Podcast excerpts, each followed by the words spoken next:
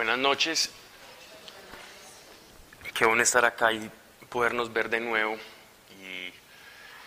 y, saber que a pesar de, de que nosotros tenemos como tantos obstáculos en la vida y que no siempre es fácil dedicar este espacio, bien sea por las cosas que tenemos que hacer en el día a día o, o por cualquier cantidad de eventualidades que nos pasan a nosotros, poder dedicar este tiempo a Dios y, y, no, solo a Dios, sino a nosotros, porque somos los más beneficiados cuando nos acercamos a Él.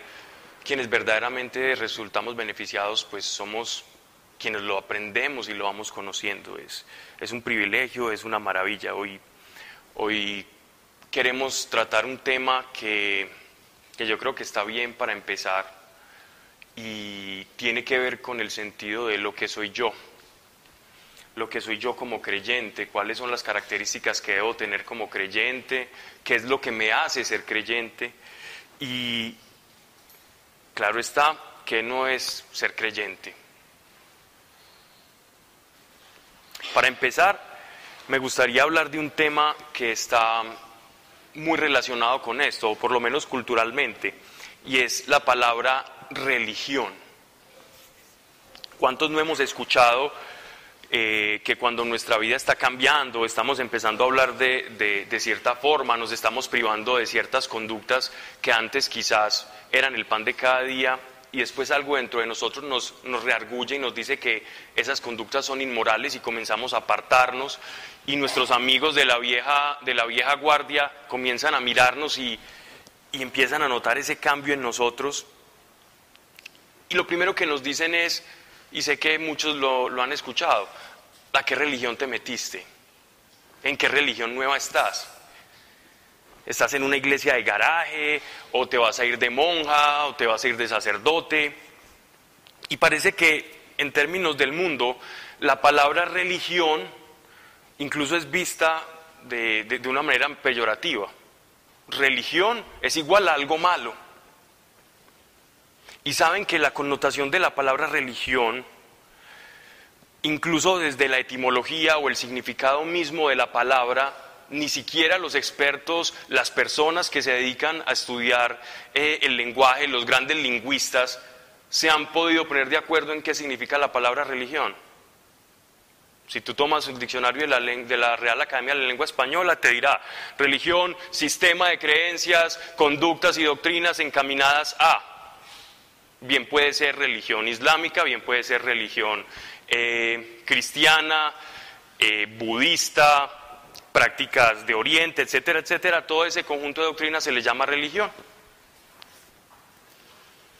Pero, si tú te vas a la etimología, te vas a dar cuenta que incluso esas, esa palabra religión, que significa religare, o sea, eh, desde el latín es algo así como volver a atar, como atar, como, como mezclarse, como atarse a algo, como aprender algo, como yo estoy anclado hacia, hacia algo, y ese anclado hacia algo, los etimólogos dicen, ah, esto es anclado hacia Dios, pero son suposiciones. Agustín peleaba con Cicerón, Cicerón peleaba con Lactancio, y todos estos grandes pensadores, tanto cristianos como no cristianos, se debatían sobre el significado del término religión. Y si ni siquiera los expertos en el lenguaje están de acuerdo en qué es religión, y nosotros muchas veces también comenzamos a, pensar que nosotros estamos viendo una religión, cuando ellos ni siquiera están de acuerdo en el significado de qué significa, es decir, qué significa esa palabra. Creemos que religión es practicar cosas culturalmente y así hemos adoptado esa, esa expresión. Ok, yo, yo creo en Jesús, voy a misa o voy a un culto, entonces por eso yo soy religioso y mi religión es la religión cristiana. Y poco a poco nos, nos, hemos ido identificando nosotros los creyentes con la religión. Pero el cristianismo, o lo que somos nosotros en esencia, lejos está de ser una religión. Lejos está de ser una religión. Vámonos a las escrituras para probar esto que les estoy diciendo. Y para que salgamos de, de ciertos mitos que tenemos con, con la palabra religión. Vamos al Evangelio de Juan, capítulo 3, versículo 3. En este pequeño versículo que voy a leer del Evangelio de Juan se resume el todo de lo que voy a exponer en esta noche. El cristianismo, el ser creyente, no es pertenecer a una religión, no es pertenecer a un cuerpo de creencias, de doctrinas, de cosas que voy aprendiendo.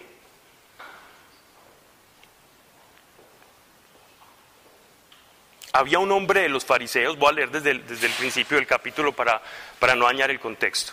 Había un hombre de los fariseos que se llamaba Nicodemo, un principal entre los judíos. Este vino a Jesús de noche y le dijo, Rabí, Rabí significa maestro, sabemos que has venido de Dios como maestro, porque nadie puede hacer estas señales que tú haces si no está Dios con él. Y respondió Jesús, de cierto, de cierto te digo, que el que no naciere de nuevo no puede ver el reino de Dios.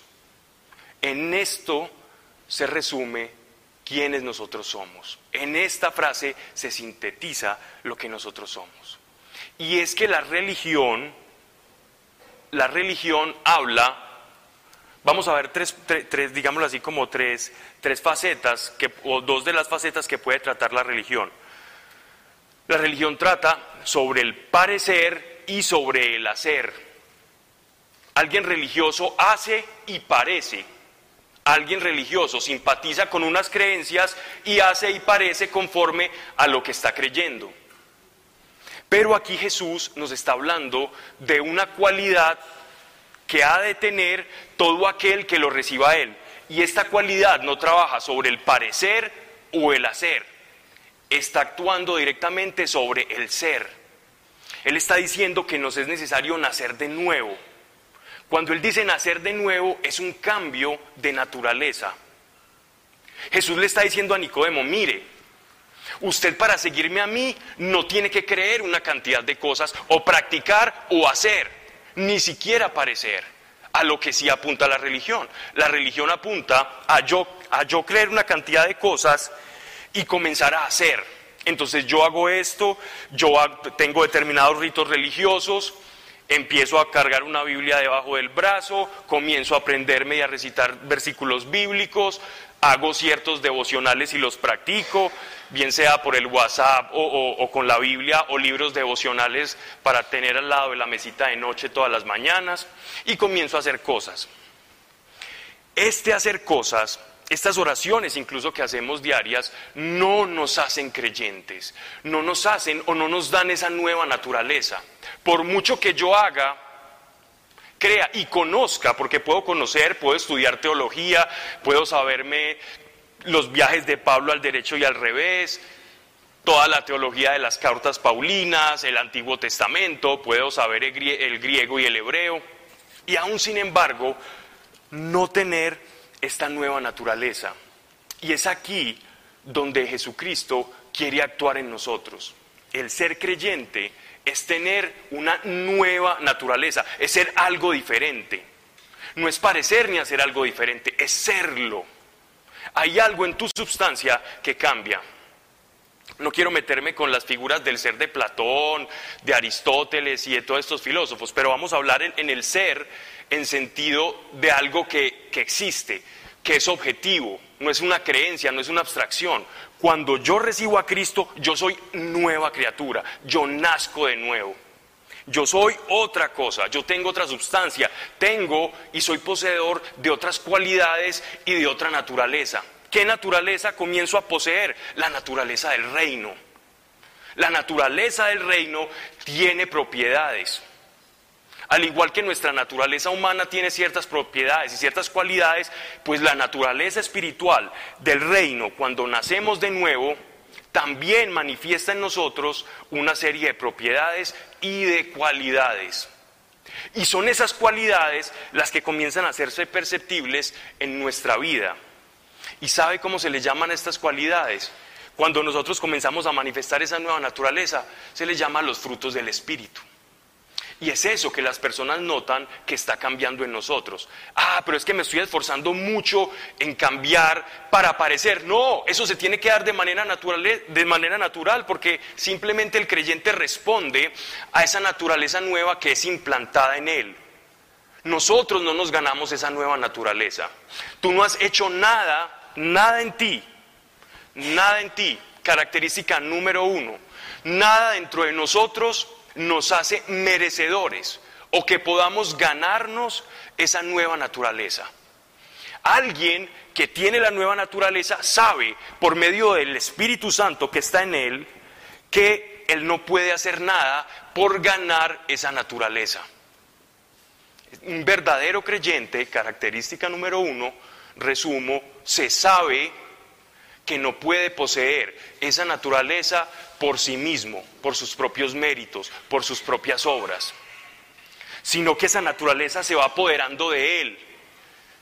Y lo único que nosotros tenemos que hacer es dejarnos apoderar de esa naturaleza. Ese es el nuevo nacimiento. Entonces, la nueva naturaleza trabaja sobre el ser, la religión, sobre el hacer y sobre el parecer. Hay muchos allá afuera que hablan de Jesús, dicen amar a Jesús. Jesús te amo y me sé una cantidad de devocionales y de oraciones, pero desconocen esta nueva naturaleza. Desconocen cómo opera esta nueva naturaleza en él. Y es esta nueva naturaleza la que nos da certeza de que estamos en el camino correcto. Cuando yo camino con confusión, cuando no conozco las cualidades de esa nueva naturaleza o no se manifiestan en mí. Entonces comienzo a pensar y a preocuparme. Bueno, ¿quién soy yo? Y, entonces, ¿qué tengo que hacer? Y no empiezo a ver frutos en mi vida, porque desconozco que Jesucristo me da una nueva naturaleza espiritual a la que yo puedo hacerme, a la que yo, que yo puedo manifestar, que, sé, que es tangible. Esta nueva naturaleza no es creer en una promesa que no se va a cumplir, ser creyente no es tener una expectativa atemporal que nunca va a pasar o una, especie de expectativa post-mortem para cuando nosotros nos muramos y ahí sí vamos a tener un encuentro con Dios. No, esa nueva naturaleza empieza a manifestarse ahora.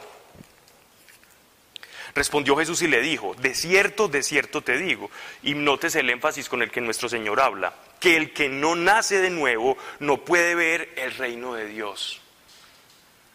Cuando no tenemos esta nueva naturaleza, no vamos a ver la operación de lo sobrenatural, de las cosas del reino, suceder a favor de nuestra vida. Es esta nueva naturaleza la que nos permite estar en esa sintonía con el reino de Dios y poder experimentar en nuestra propia carne, en nuestra propia esfera de vida, en nuestro día a día, la manifestación sobrenatural de Dios los milagros, su providencia, su bendición, el sentirnos acompañados, el sentirnos que cuando oramos recibimos respuesta, el saber que cuando hablamos como creyentes y poseedores de esa nueva naturaleza nueva que Él nos dio, esa naturaleza está por encima del reino de tinieblas al que las escrituras, al que nuestro Señor llama el mundo. Esta nueva naturaleza nos da un estatus de estar por encima del mundo. Pero el no reconocer como creyentes el que tenemos esta nueva naturaleza nos hace caminar en un gran engaño. Y este engaño consiste en que el mundo puede con nosotros, en que el mundo es superior a nosotros, o en el que nosotros debemos conquistar al mundo. Nosotros no tenemos que conquistar el mundo. ¿Saben qué dice Dios del mundo? Dios dice, cuando estuvo en la cruz del Calvario, consumado es. ¿Y saben qué, qué, fue lo que se consumó en la cruz? Cuando se derramó la última gota de su sangre para la expiación de nuestros pecados. Ese consumado significa ya el mundo no tiene poder conmigo y sobre aquellos sobre los cuales yo derrame mi espíritu.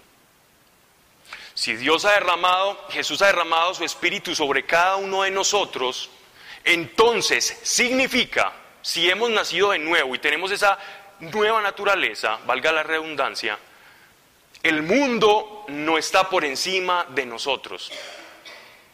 El mundo está por debajo de nosotros. Por lo tanto, el desear las cosas del mundo es desear cosas muy por debajo de las expectativas de Dios. Entonces a veces creemos que es que Dios nos priva de ciertas situaciones. Y es que Dios te dice, no toques, no pruebes, no comas. Y todo es como un mandato en sentido negativo. No hagas esto. Entonces un creyente, ah, como ya te volviste creyente, entonces ya eres amargado. Como ya crees o te cambiaste de religión, sin ni siquiera entender de qué religión están hablando, ya asumen que tú estás perdiendo una cantidad de cosas. Y lo que está diciéndonos nuestro Señor es, yo te libré del mundo, yo los he sacado del mundo ustedes, para que el mundo no tenga poder sobre ustedes, sino que ustedes, ustedes tengan poder sobre el mundo. ¿Qué representa o cuáles son los poderes del mundo? Los poderes del mundo son, o es, el gobierno, el, gobierno económico mundial, las, las, grandes, entre comillas, religiones, con los métodos con los cuales se manipulan las personas, medios de comunicación, política, etcétera, etcétera. Todo eso es el mundo. Todo aquello que desconoce a nuestro Señor y el reino de Dios y el gobierno de Dios aquí en la tierra, eso es considerado mundo. Tenemos que mirar en dónde está nuestro corazón. Si nuestro corazón está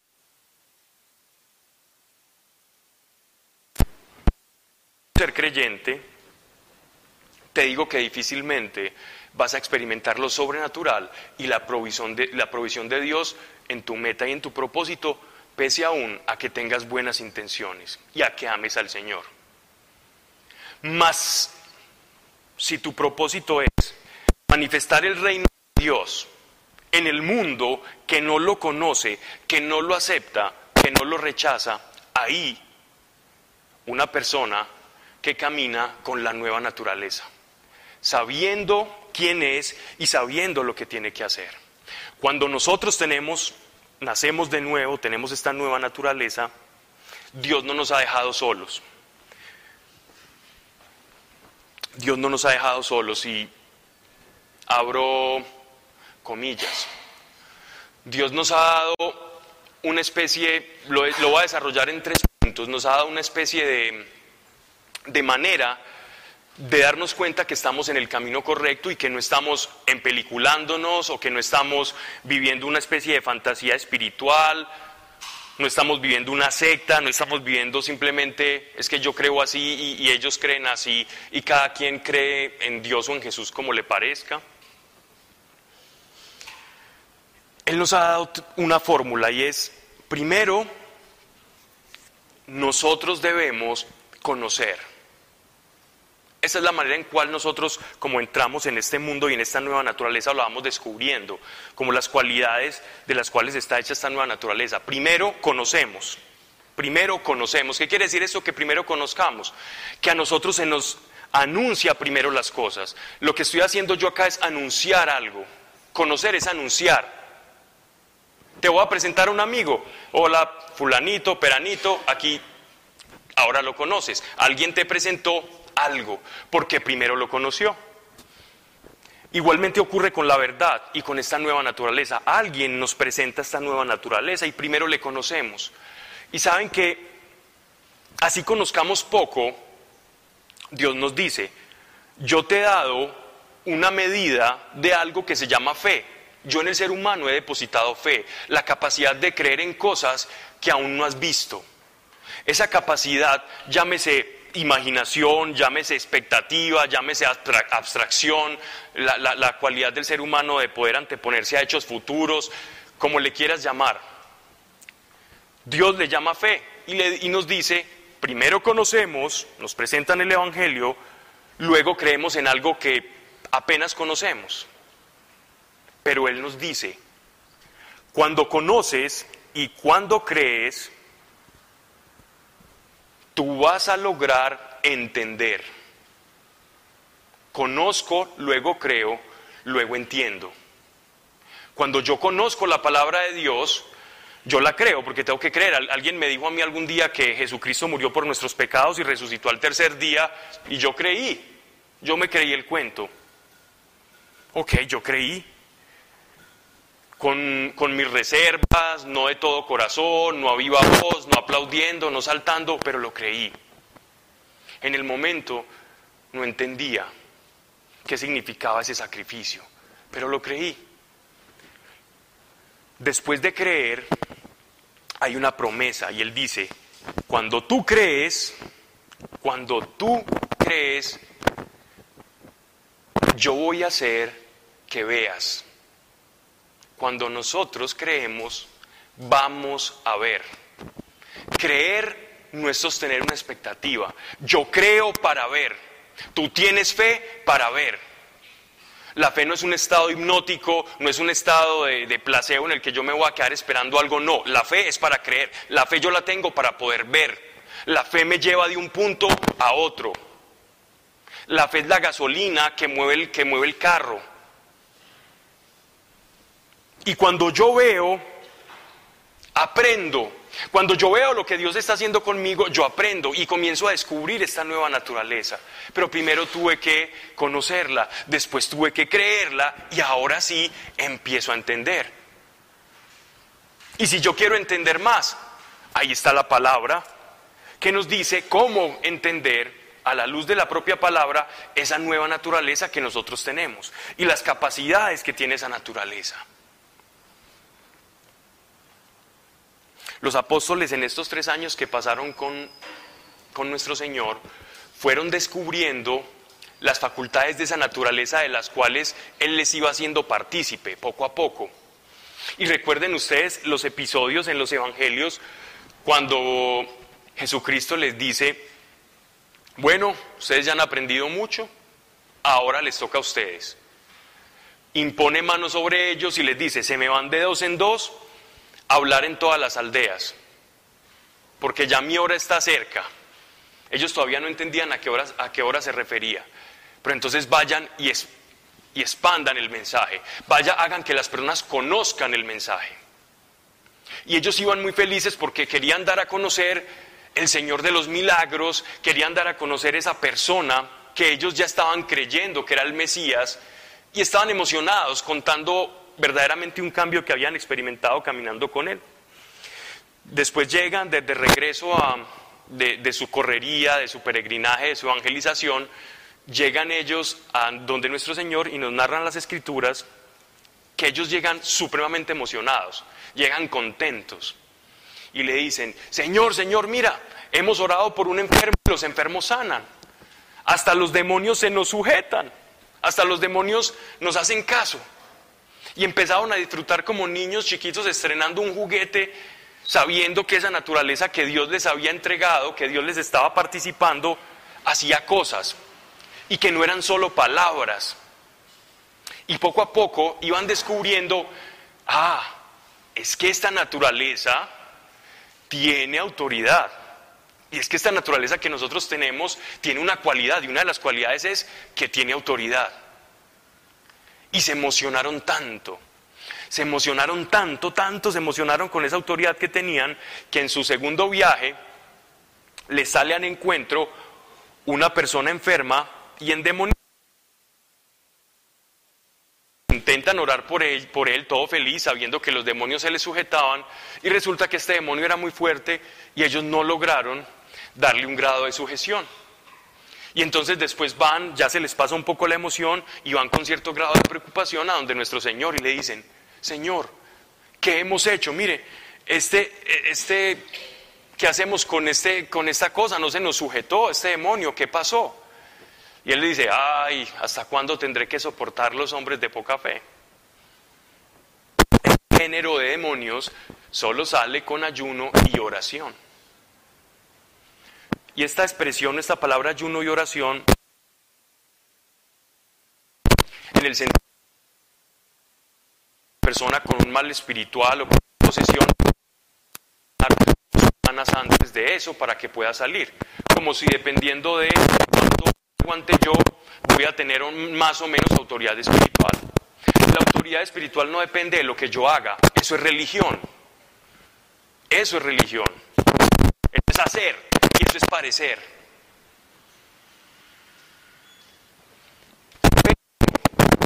Los apóstoles estaban descuidando una faceta de su naturaleza que era el ser. Y era que se les había olvidado cuando nuestro Señor les dice, solo salen con ayuno y oración, ese género de demonios les estaba diciendo, ayuno y oración significa el sometimiento completo a la voluntad de Dios. Ayuno y oración en ese contexto es cuando caminando en la voluntad de Dios y sabe de dónde viene esa naturaleza y no cree que esa naturaleza es por sus propios méritos, porque ustedes son muy perfectos, son muy buenos y por eso fue que yo los escogí como mis apóstoles. Cuando ustedes entiendan eso, que esa naturaleza es nutrida y depende de que Él es el de la fe, que esa naturaleza se sostiene dentro de nosotros por la gracia de Dios, cuando entendieron eso, descubrieron ellos que que nosotros tenemos que llevar depende de nuestro de cuándo caminemos a su voluntad y a entender los principios del reino y aplicarlos en Dios no quiere que pensemos. Estamos caminando en una religión. Una religión es un sistema de creencias. Tú no eres un sistema de creencias. Tú eres una experiencia. Tú estás teniendo una experiencia, un contacto directo. Espíritu y ese espíritu actúa a través de ti y te da evidencias te da evidencias, las evidencias con las que los apóstoles gozaban y se entretenían con sus errores. De esa misma experiencia, de esas mismas facultades, gozamos los creyentes ahora. No tiene ninguna diferencia el creyente de antaño con nosotros. La iglesia contemporánea, hablo en el tiempo, nosotros no tenemos nada de diferente, porque la promesa es para, para su iglesia. Jesús no hizo una promesa para los creyentes del, año 70 hasta el 90 van a gozar de los frutos del Espíritu Santo y de los dones del Espíritu. Del 90 hacia el 80 los voy a ir menguando los dones del Espíritu y voy a hacer que la iglesia camine de esta forma. Y ya de ahora en adelante eso va a ser una religión. Y van a ser una cantidad de sistema de creencias, dogmas y leyes, y entonces usted se tiene que aplicar allá y decir yo creo en esto o no sin experimentar nada. Dios nunca dijo eso. Jesús dijo, y para eso lo tenemos escrito, de cierto, de cierto te digo, que el que no naciere de nuevo no puede ver el reino de Dios. El, el nuevo nacimiento no tiene fecha, es para todos y es ahora que lo podemos disfrutar. Podemos vivir de él. Bueno, entonces, ¿qué soy? Si no soy una religión, ¿qué soy yo?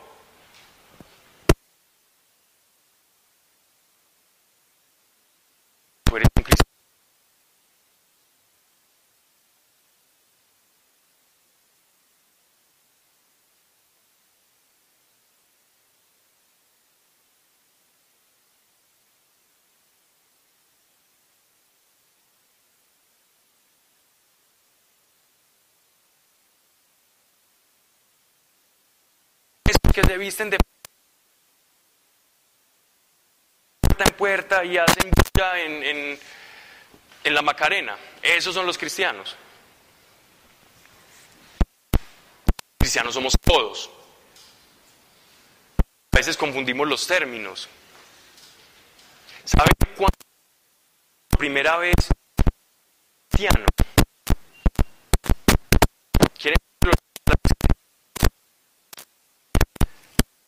Nadie me dice que sí, pero igual cuál. Hechos capítulo 11, versículo 26.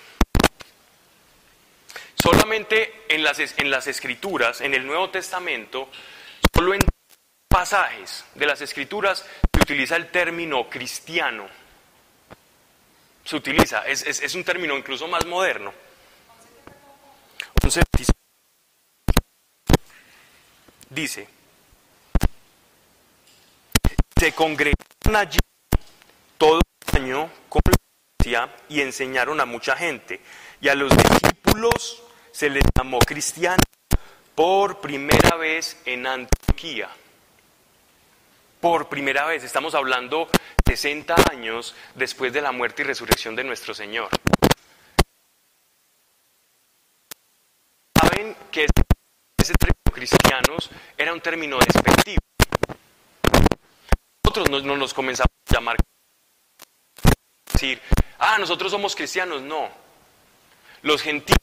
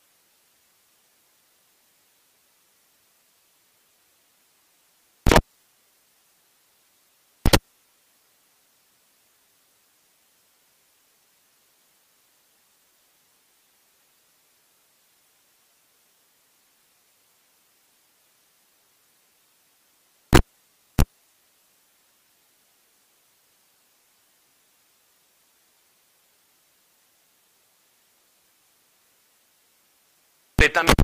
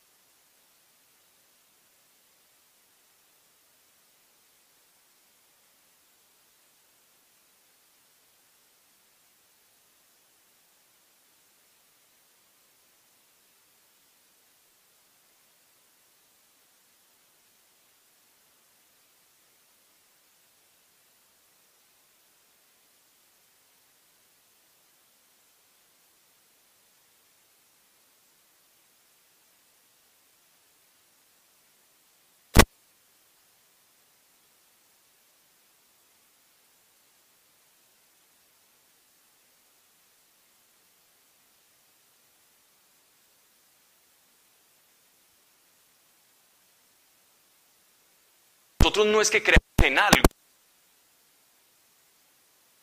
Leímos un libro, entonces dice, harás eso, entonces yo leo un decálogo. Entonces,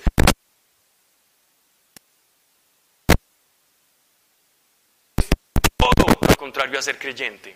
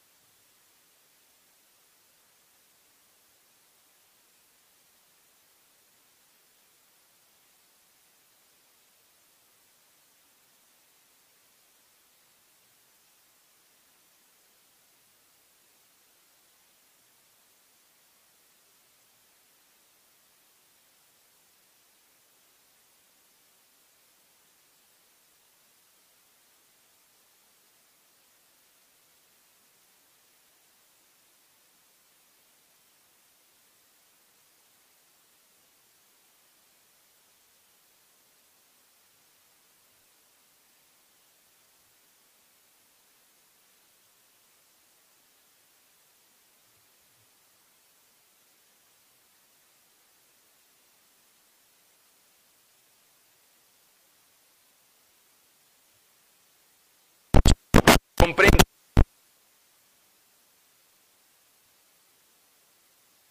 Vemos vidas cristianas completamente secas, de Dios.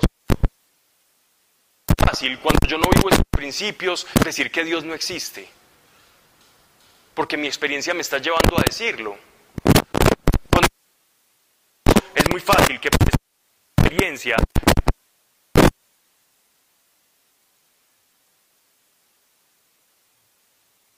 que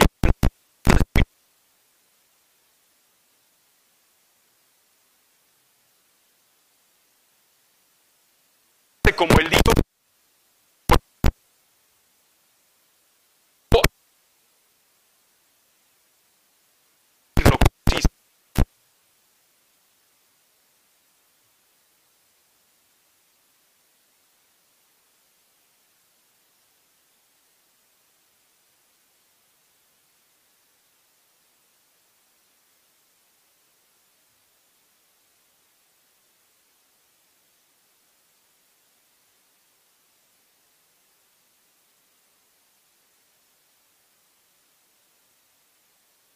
dijo a los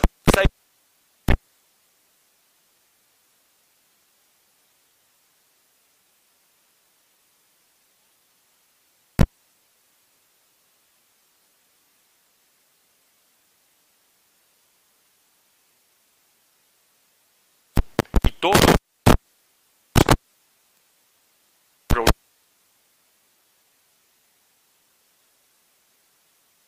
puede creer en cualquier cosa.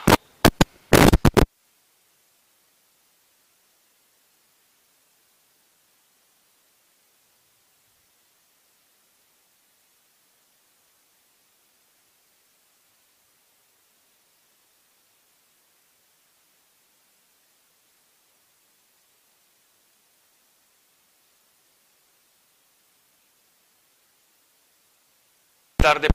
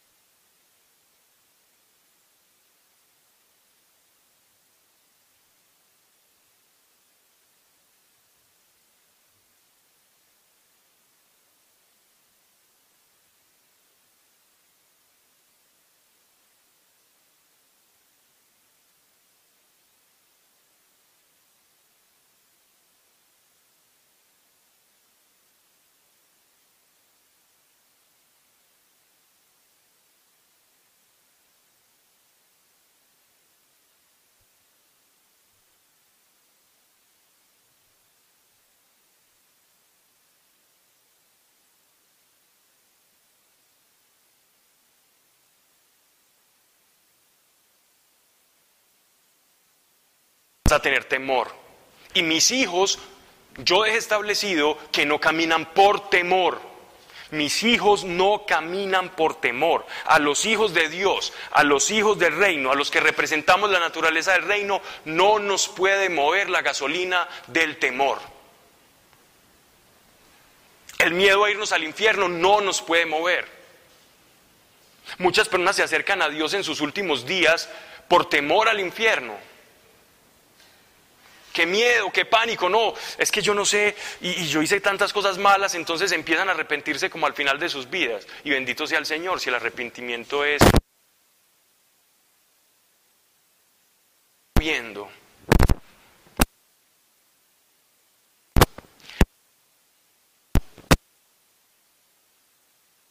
Viendo. Saber. Bien, bien. Creer bien. Luego, si no sé qué es lo que está bien, lo que está bueno y cómo creer lo que Él nos dice que tenemos que creer. No tengamos miedo al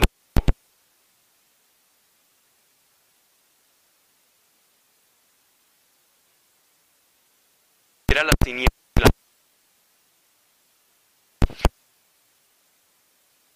Los hagamos la muerte. De eso Él nos despojó.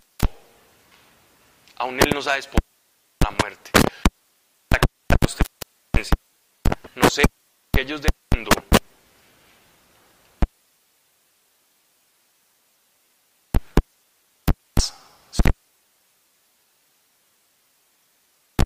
los de Tesalónica. Sé que tú, leyendo.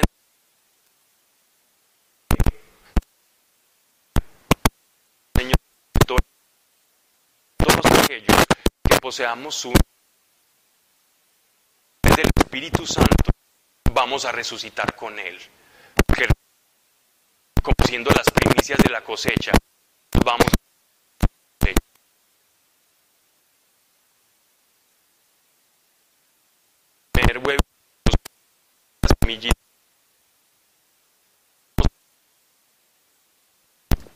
ese séquito y vamos a probar que sus palabras eran reales. Pero yo cómo puedo probar la expectativa en la resurrección? Si, si la iglesia lleva esperando eso 2017 años, ¿cómo puedo probar yo eso? ¿Cómo puedo sustentar eso ante la gente que no cree? Quizás ellos vean que yo me comience a comportar mejor, pero ¿cómo puedo sustentar eso de que vamos a resucitar? Créeme que ese no es tu trabajo, tu trabajo no es convencer, nuestro trabajo no es convencer a nadie. Porque cuando nosotros hablamos de lo que experimentamos, no lo hacemos por un deber, sino por la necesidad que tenemos de contarle a otras personas, mire, usted a Dios sí lo puede experimentar. No los tienes que convencer a ellos de nada porque el mismo Espíritu Santo que tú les vas a dar a conocer a ellos, les va a convencer que eso que estamos hablando es real. Y si eres un alma difícil de convencer, créeme que Él te va a dar experiencias aún sensibles, aún en tu carne, aún a través de visiones y sueños, como lo hizo con el apóstol Pablo.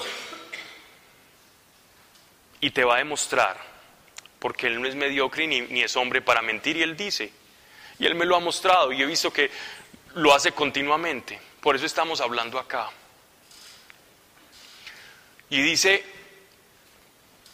que el Espíritu Santo son las arras, es como la prueba, es como la porción de cielo que nosotros tenemos acá, que nos va a recordar que tenemos una vida futura llena de Él. Cuando yo recibo al Espíritu Santo, es la confirmación, es como esa garantía que Él me da y me dice, en el futuro todo eso que te he dicho se va a cumplir. ¿Y cómo es eso del Espíritu Santo? No es algo que yo creo, es algo que yo experimento. Yo experimento una comunión con el Espíritu Santo, yo puedo disfrutar de los dones del Espíritu Santo, como iglesia puedo, puedo tener y, y actuar bajo los principios y la autoridad del reino y el reino se comienza a manifestar en el mundo.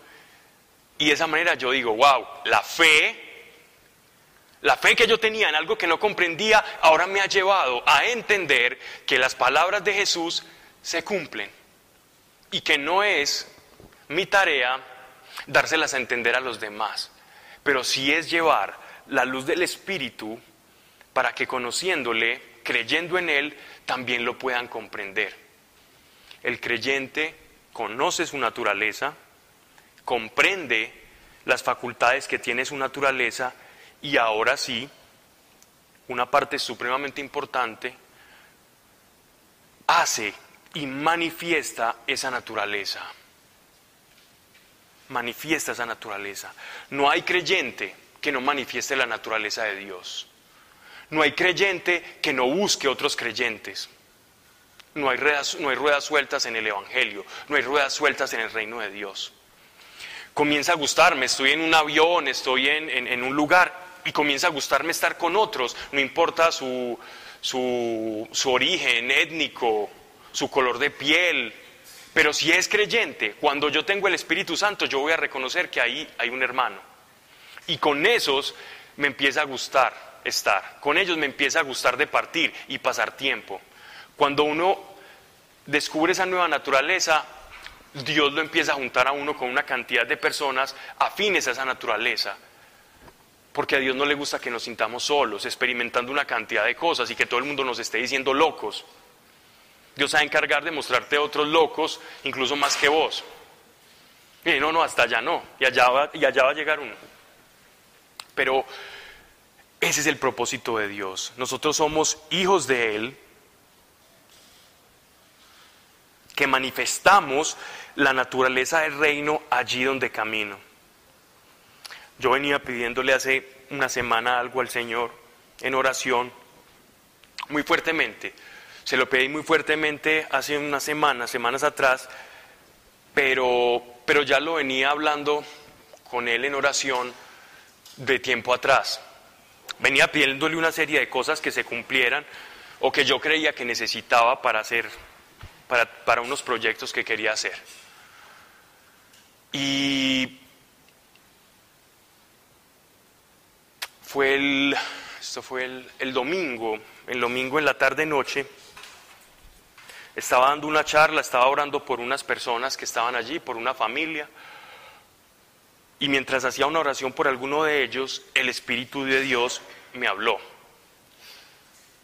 Me habló y me puso una certeza en el corazón y algo que me dio una alegría tan grande. Él me dijo, Pablo, no me vuelvas a preguntar, porque él ya sabía que yo en el carro, mientras salía a esa reunión, me iba a ir, diciéndole y orando por lo mismo. Y él me dijo, no me vas a volver a decir lo mismo. A donde tú vayas, voy yo. A donde dejes de ir, no voy yo. A mí me dio tanto susto eso que experimenté, porque no fue como una voz, fue como una especie de sensación que se apoderó de, de mí en medio de esa oración y yo no podía creer. Pero ahora comprendo a, la luz de esto que estamos hablando. Si tú tienes la naturaleza de Dios, porque Cristo vive en ti, a donde tú pises, lo estás llevando a Él. Tú quieres ir a algún lugar, ve y Él está contigo. Pero tenemos que ser conscientes de esa naturaleza y lo vamos a llevar a Él. Si yo dejo de ir a algún lugar, entonces Dios está dejando de ir a ese lugar. Para los que estamos eh, estudiando el libro de Isaías, recuerden cómo, cómo le dice Dios a Isaías. En el capítulo 6 del libro de Isaías, Dios llama al profeta y le dice, en una visión pues y una teofanía impresionante, le dice, ¿a quién enviaremos? ay, ¿a quién enviaremos? ¿A quién enviaremos? E Isaías por allá alza la manito todo acongojado, yo Señor, envíame a mí. Eso mismo nos está diciendo a nosotros. ¿A quién enviaremos? Jesús, Padre, Hijo y Espíritu Santo, ¿a quién enviaremos? ¿Quién va a ir? A donde tú vayas, si eres consciente de mi naturaleza, me vas a llevar nada más y nada menos que a mí. Y las cosas de mi reino se van a manifestar allí donde tú vayas. No seamos como los apóstoles cuando creyeron que, que era por ellos mismos que las cosas pasaban. Y nuestro Señor les dijo, por eso, incrédulos, es que no pudieron expulsar ese demonio. Sean conscientes que cuando ustedes me llevan a mí, yo voy a actuar a través de ustedes. Y es por mí, en ustedes, que ocurren todas estas cosas. No por sus capacidades humanas, o por sus capacidades del mundo, porque el mundo fue derrotado. Y con las herramientas del mundo, ustedes no van a vencer al mundo, sino con mis herramientas. Eso fue un gran descubrimiento para mí porque me quitó, me quitó mucha carga de oración. Y a raíz de eso, pues hice unas llamadas y, dejé de postergar dos viajes que había postergado en, la, en el año pasado, a finales del año pasado. Y se abrieron las puertas inmediatamente. Dije sí y ya se abrieron una cantidad de puertas impresionantes. Definitivamente, cuando tú conoces la naturaleza a la cual fuiste llamado a tener, vas a ver cosas sobrenaturales pasar. Vas a ver que el mundo espiritual comienza a actuar a favor tuyo. El mundo espiritual te abre puertas. El reino de Dios es una llave que es inagotable. Es fuente de gozo. Y sí, allá afuera el mundo no nos va a reconocer. Pero como, como decía Pedro en su carta, cada vez que su nombre sea blasfemado, que se burlen por, por cómo vivamos o por lo que ellos creen que es ser creyente, sin conocer y experimentar esta naturaleza, sientan y sepan que estamos glorificando a Dios. Sepamos que estamos glorificando a Dios y que su nombre está siendo glorificado. Y que Dios nos está haciendo un guiño desde el cielo y nos está diciendo, no se preocupen, que conmigo lo hicieron primero. Cuando yo estuve allá en la tierra, a mí no me creyeron. Pero a los que confiaron en mí y los que creyeron en mí, tomaron y de ellos fluyen ríos de agua viva. De la naturaleza del creyente fluyen ríos de agua viva. ¿Sabes qué es esa agua viva de la que Él nos habla? ¿Sabes qué es esa agua viva? El agua viva es la manifestación del reino que sale a través de nosotros, de nuestras oraciones, cuando intercedemos por otros, cuando le llevamos el mensaje a otro y la vida de otro cambia. Eso es agua viva, es el mismo Espíritu Santo que se manifiesta. Y este mundo que estaba anclado en corrupción, el Espíritu Santo comienza a ponerle un orden y lo va a hacer a través de su iglesia. Dios no va a escoger a otros, por eso allí donde nosotros vayamos va a ir Él, porque Él escogió a su iglesia para que sea portadora de su presencia. Él te escogió a ti y me escogió a mí para llevar su santa presencia. Ay, tengo que hacer unos grandes esfuerzos y buscar una santidad y, hacer una cantidad de cosas loquísimas para, para que Dios haga eso de mí. No. Quitémonos eso de la cabeza. No tienes que hacer absolutamente nada. Entre menos hagas, y más dejes actuar a Él, más te vas a dar cuenta cómo son los principios del reino tan diferentes a los principios del mundo. En el mundo las cosas no las tenemos que ganar a pulso. En el reino tenemos que aceptar que alguien ha ganado a precio de sangre todo para nosotros. Pero ah, cómo duele al ego, cómo duele al orgullo el caminar con algo que es inmerecido y que nosotros no lo conseguimos. Siente uno hasta como vergüenza y no utiliza esas cosas. No, es que a mí no, es que yo siento que me lo tengo que ganar. Dios, es que yo me voy a ganar tu cruz y tu sangre, yo me la voy a ganar. No, recibíla. No te la tienes que ganar. Porque tus obras no tienen el valor para comprar algo tan precioso que solo puede ser derramado y entregado gratis, por gracia, por amor. Con el mismo amor que te fue dado, recíbelo, experimentalo y dáselo de beber a otro. Y te vas a dar cuenta cómo el reino se extiende y cómo es el verdadero significado de ser un creyente que camina en lo sobrenatural, experimentando las cosas de Dios y sabiéndose hijo y como hijo merecedor de las cosas del Padre no por tus obras, sino porque el merecimiento fue en la cruz. He ahí un verdadero creyente. No tienes que aparentar nada. Puedes andar de cabello largo, largo, con camisas de Halloween, de Blind Guardian, de grupos de heavy metal, de lo que tú quieras. A Dios no le importa. Le importa es el ser. Le importa es el ser. ¿Qué haces y qué aparentas? Eso no te va a salvar. Eso sí te va a dar gracia delante de los ojos de los hombres. Pero ¿qué dice él con la gracia delante de los, de los ojos de los hombres? Ya tienen su premio. Cuando la gente te reconoce y dice, ay, mira qué tan bonito, cómo, se comporta, mira, ay, mira cómo le dio dinero a ese pobre, mira a toda la gente, todas las donaciones que hizo ese magnate mexicano, Dios mío. Donaciones a institutos del cáncer, a institutos para el, SIDA, a, Greenpeace allá en, en la Antártida, y entonces una cantidad de obras y cosas. ¡Wow! ¡Qué gente tan generosa! Eso no nos va a salvar. Eso no es lo que ve Dios. Tú puedes incluso parecer mucho menos, hablar más durito, ser un poco más tosco, y aún así tener la naturaleza de Dios. Si tú te das cuenta, todos los profetas y todos los apóstoles tenían un temperamento muy diferente. Si comparamos a Pedro con Juan, o a, Moisés con Jeremías, o al mismo Jonás con Isaías, Jonás que tenía miedo de ir a, Nínive y hasta que lo tragó la ballena porque estaba muerto el miedo. No te preocupes por tu temperamento o por la formación de tu carácter. Preocúpate por cuánto Dios, cuánto estás dejando actuar a Dios en ti. Preocúpate por eso, que ahí está el verdadero significado, ahí está el verdadero quid de lo que estamos hablando. ¿Somos creyentes verdaderos? ¿Somos creyentes de apariencia? ¿O simplemente hacemos cosas que generan simpatía en las personas y, y que si bien nos dan una buena tacha moral, pero, pero no experimentamos nada del reino. ¿Dónde estamos situados? Pues te cuento que Dios quiere situarte en la experiencia plena del reino. Nos conviene descubrir esa naturaleza que tenemos. Nos conviene saber el poder y la autoridad que Dios nos ha dado. Si hay algo que quiere el demonio, si hay algo que quiere Satanás, es que tú no descubras quién eres en Jesús.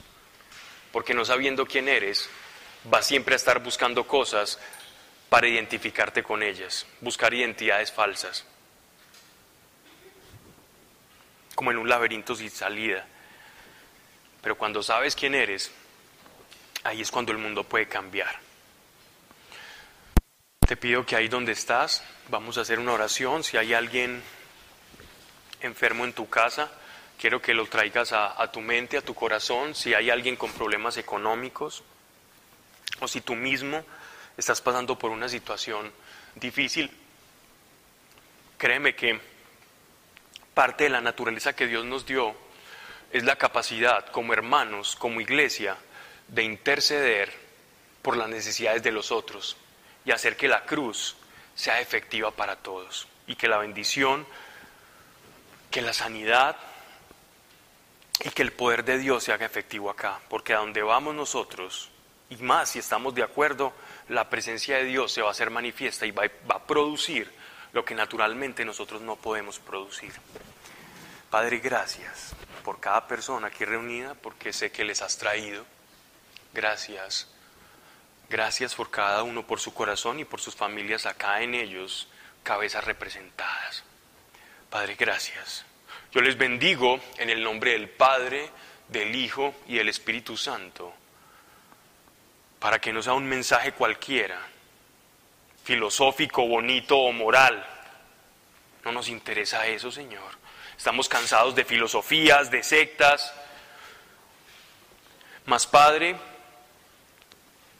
que la verdad y tu naturaleza comience a manifestarse de manera sobrenatural en cada uno de ellos, Señor, en cada uno de nosotros, como tú lo has prometido, para que no sea por creencia simplemente, sino por experiencia, que se valide la fe que han depositado, Señor, y que hemos depositado en ti.